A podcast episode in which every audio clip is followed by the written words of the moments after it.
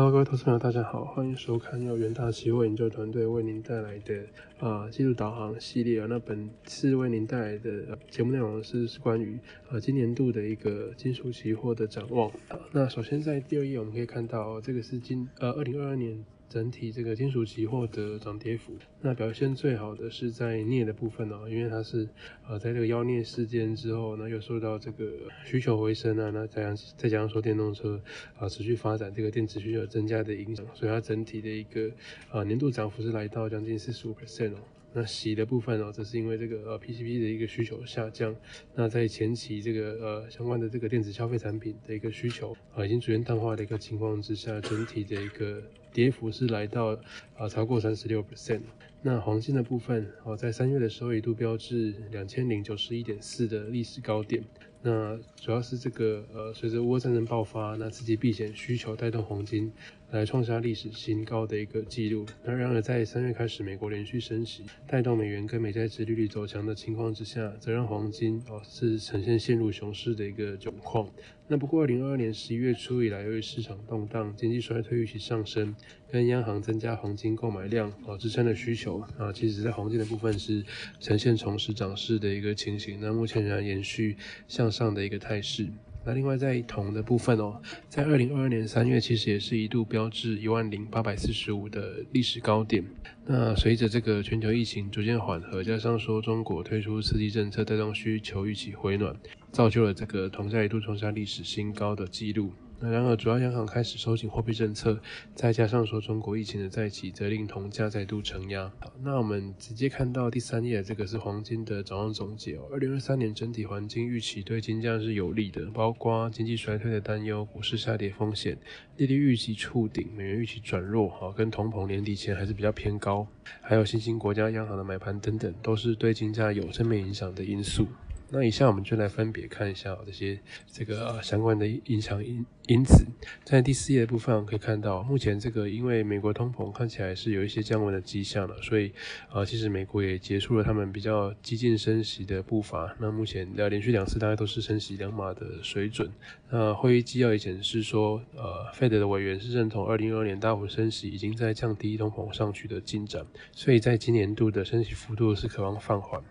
好，所以在这样的一个情况之下，可以看到第五页这边这个左图，近期美债指实质直利率是的升势也是呃趋向缓和。那呃，同时市场对于全球经济衰退风险感到不安，也带来避险需求。那在直利率下滑的一个情况之下，就代表说黄金。的这个持有黄金的不不这类不知息的资产的机会成本是降低的。那美国经济的前景不确定性提高，也有利黄金的避险支撑。而在美元的部分，我可以看到右图，在通膨出现降温迹象，啊，也是隐含说费的纵然仍会继续的一个升息，但不必然需要继续大幅升息，代表升息速度将开始放缓。那美元目前看起来是可能高峰已过了，那其实都是有利于以美元计价的金属表现。好，那在第六页的部分，我会看到刚刚除了这个市况的利多支撑之外，那那以这个供需面的角度来看，啊，央行它其实还是持续的一个买进黄金，对于金金价的一个支撑来说，算是一个蛮大的帮助。那在二零二二年，这个呃几家央行所预期的去美元化将继续下去，从而为黄金提供支撑。那可以看到，二零二二零二二年第三季全球央行黄金储备是净增加四百吨，创下历季度的一个新高。那其中最主要的贡献者就是在中国人行。那中国人行在去年十二月黄金储备又再增加九十七万盎司，哦，或是三十点二吨，那是连续第二个月的增加。那中国在时隔三年之后再度增加黄金储备，最主要就是因为全球地缘政治风险升高的影响。那它是它需要一些这个啊避险资产来规避风险。那另外也有把外汇存底从美元分散开来的一个意图在哦。那目前中国持有的黄金对整体外汇存底占比还是非常低，也就是说未来一段还有进一步。未来一段时间还有进一步买进的空间呢，这个部分可能是啊在之后有机会继续支撑金价的一个可以注意的点哦。好，那在第七页的部分呢，我们这边是提到这个基金买期好的部分。那黄金的 ETF 持仓虽然目前还是在减少当中，但是它的流失速度其实已经放慢了，也就是说在之后预期会对这个金价带来支撑的效果。在十一月全球黄金 ETF 的持仓是减少三十四吨。那么最大的这个黄金 ETF Spider 的部分呢，目前也是回升到两个月高点。它的黄金持有量在这个近期呃基金买气回升的一个情况之下，也是持续的回升。那在美元跟美债值率走软，加上避险买气的回温背景之下，我们预期说黄金 ETF 的持仓量还渴望继续的一个回升。好，那在这个呃黄金它还有另外一个重要的一个功用，就是在避险这一块嘛。所以第八页我们可以看到，目前啊因为全球经济复苏放缓，主要经济陷入经济增速下滑和通货膨胀仍高的一个双重困境之下，我们预期说在这个黄金避险买气这块渴望是持续。啊，就像是这个国际货币基金组织预期的，二零二三年全球三分之一经济体将陷入衰退，那其中半欧盟的半数成员国也将步入这个后尘。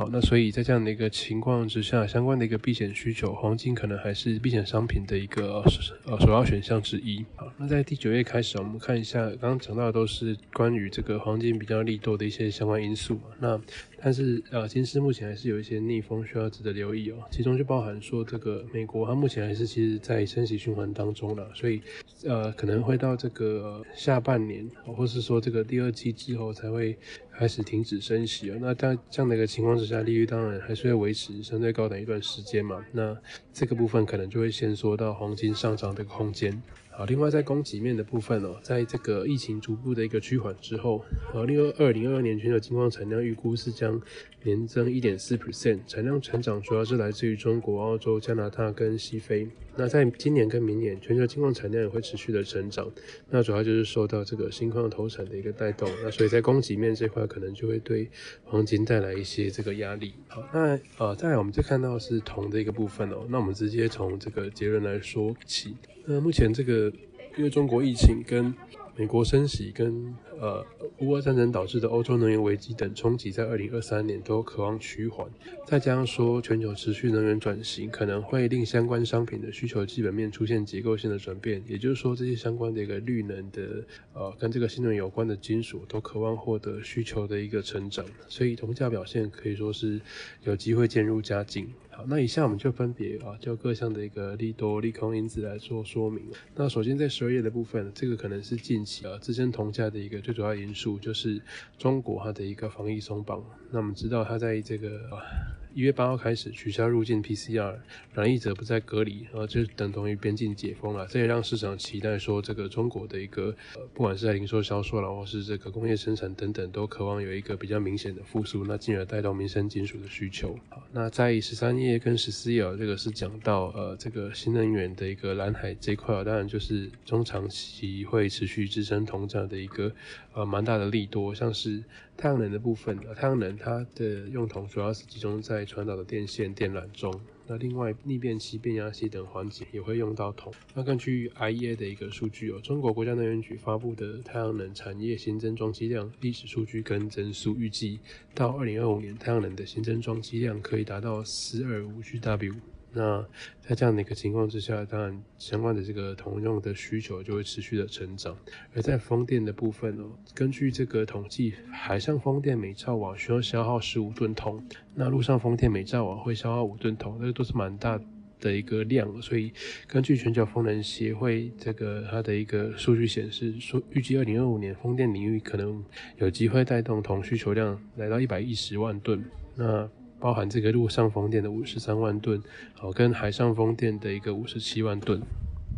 好，那在这个另外一个跟我们这个呃一般生活比较相关的，当然就在新能源的这块发展嘛。那我们知道说，目前这个其实呃蛮多车厂都开始推动这个新能源的哦新能源车的一个这个生产或是说开发。那在中国的部分更是有蛮明显的成长，在疫情不利的背景之下，它的一个整体的一个新能源车还是在大幅成长。那中国证监会认为说，新能源车市场啊可能达到全年。啊，六百五十万辆的一个预测销量目标。那新能源车用铜主要是集中在线束啦、电池、电机跟电子、电力电子器件等等的一些部件哦。而根据国际铜业协会的统计，传统燃油车单车含铜量大概只有二十三公斤。那插电式的混合动力车用铜量会来到六十公斤，那纯电动车的一个含铜量更是来到这个呃燃油车的四倍左右的水准，就是八十三公斤哦。所以在这样的一个情况之下，那预计全球的一个纯电动车跟插电式混合动力车都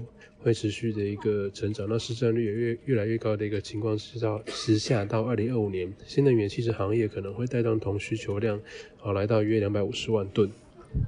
那刚刚讲的都是这个比较偏需求面的利多因素，而在供给部分啊，目前这个秘鲁的一个呃第二大的这个铜产国，它也是受到一些抗议活动的一个干扰。那因为呃这个像是秘鲁总统他的卡斯蒂约就前总统，他在去年十二月七号遭到国会的罢免，那副总统啊是接着这个宣誓上任嘛，那这个也是秘鲁六年来第六次第六位的。呃，在这样的一个情况之下，他们当地的一个政治氛围是比较混乱的，那也爆发多起这个群众抗议活动。那在这样的一个抗议活动影响之下，其实有一些铜矿的呃开采道路或是说运送道路就受到民众的封阻，那导致说供应啊跟这个产品还有一些人员的运输都有受到中断的情形。那像是这个中国矿资源就是常常受到这种呃抗议活动的干扰。它位于秘鲁的这个班巴斯铜矿一条重要的连外道路，就是因为这个抗议民众而封阻那二零二零二零二二年，这个呃呃秘鲁这个拉斯班巴斯铜矿的封锁事件已经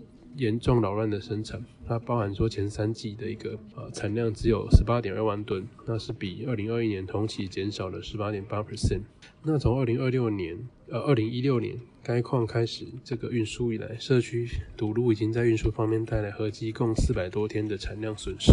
那接下来我们再看一下目前同事的呃相关的利空，就是需要我们值得注意的部分了。不然说呃中国目前的相关经济数据来看还是比较疲弱一些的，主要是因为疫情反复。那呃这个还是还是有需要这个相关的一些措施来。防止疫情的一个情况之下，市场也是担心说中国政府是不是会呃有可能随时就会在一改他们这个解封的一个态度。那在这样的担忧情况之下，势必就会影响到铜的一个用量，或是说用铜的意愿。那我们可以看到，这个这个数据供应商的一项调查显示，中国十二月的商业信心是比十一月的五十一点八，在大幅下滑至四十八点一，这个是创下二零二三年一月该项调查开始的记录性。那在固定资产投资的一个部分，一到十一月是年增五点三 percent，那也是比这个十月下滑零点三个百分点，而且低于市场预期。那因为这个中国固定资产投资占中国国内比重大概三十 percent，所以是经济成长的重要动力。那假设就是说该数据的成长放缓，也就是说，哦，这个经济同增成长动能其实是受到压抑的。好的，另外在这个中国房地产的部分啊，之前因为他们这个呃